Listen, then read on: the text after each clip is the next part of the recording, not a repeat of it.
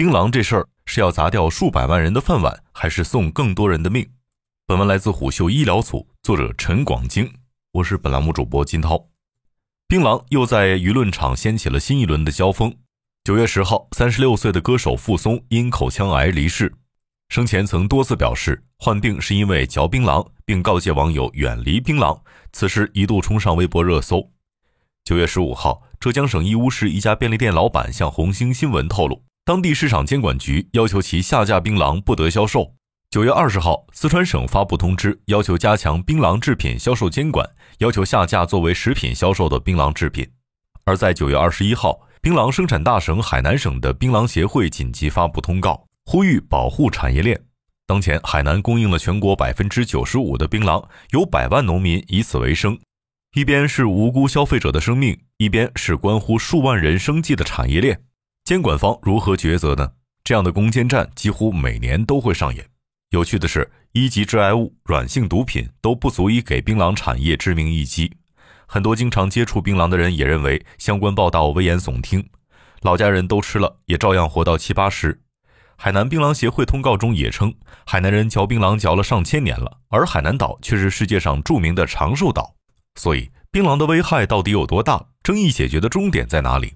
监管者两难处境又该如何消解呢？接下来听我们来说道说道。口腔癌是可怕的，不过情况或许没有那么糟。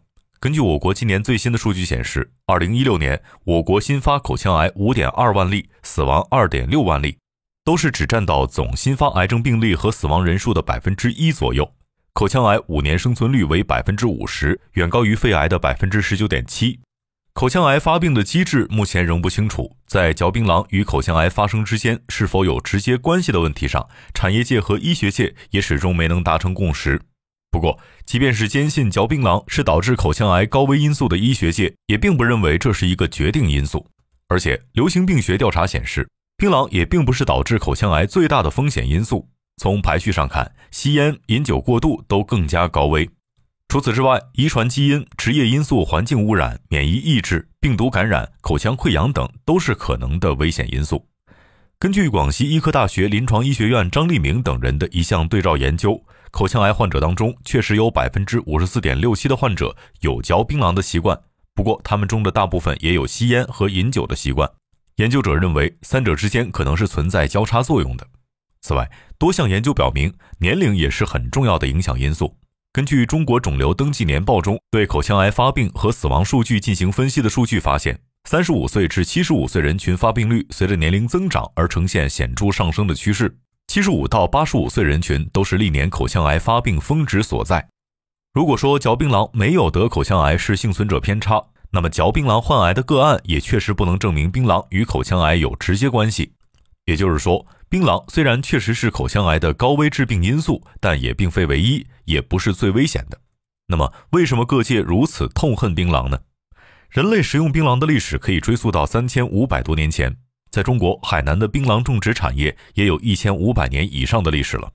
除了食用，人们还赋予了槟榔很多宗教文化上的意义。从本质上说，槟榔是具有成瘾性的，全球已有澳大利亚、土耳其等地将其列入毒品管理。在大航海时代之后，槟榔也曾与茶叶、咖啡、烟草、鸦片等一同作为世界商品销往全球。清华大学历史系教授仲伟民在一篇发表于学术界的文章中，将这类产品定义为成瘾性消费品。他认为，这些舶来品以更低的价格和成瘾性，很快受到了当地人的欢迎，加速了全球化的进程，甚至重塑了人们的消费习惯和生活方式。其中，鸦片等因为危害较大，已经被禁止。其余的相当一部分，包括茶叶、咖啡等，已经成为了日常用品。槟榔虽然搭上了这趟便车，但是因为其产地较少、口感独特，以及受鸦片和战争的冲击等，并没有像茶、咖啡、烟草、酒等产品一样大红大紫。根据《新京报》的报道，到现在全球嚼槟榔的人也只有七亿人左右，同期仅中国就有三亿多烟民，酒、茶、咖啡的受众就更加不计其数了。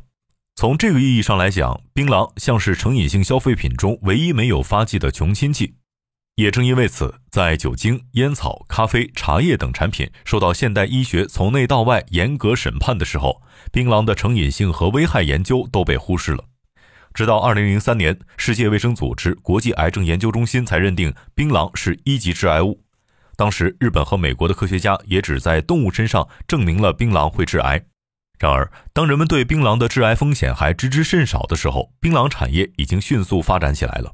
当前，海南、湖南两省的槟榔产业已经达到八百亿元左右，槟榔产业每年的增长幅度可以达到百分之三十左右。食品产业专家朱丹鹏接受《中国食品报》采访时曾预言，全球槟榔产业未来市场容量可达千亿元，因为具有成瘾性，该产品的受众将非常稳定。当槟榔成为产业，禁不禁已经不再是单纯的科学问题了。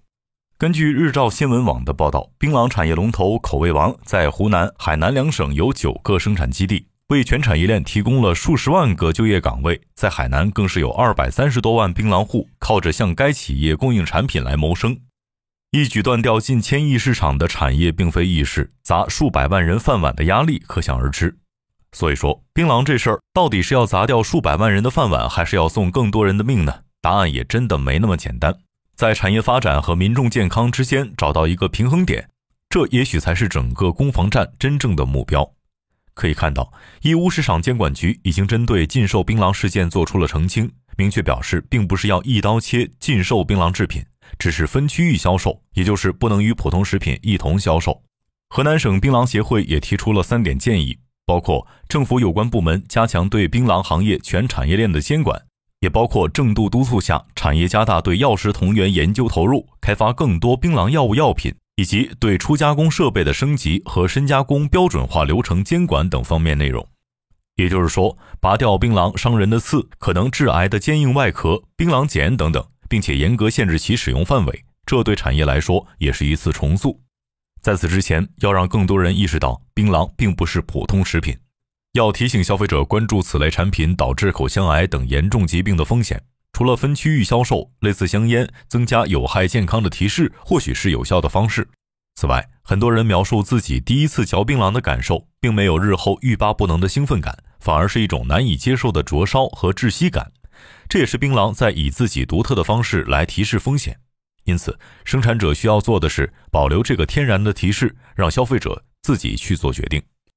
商业洞听是虎嗅推出的一档音频节目，精选虎嗅耐听的文章，分享有洞见的商业故事。我们下期见。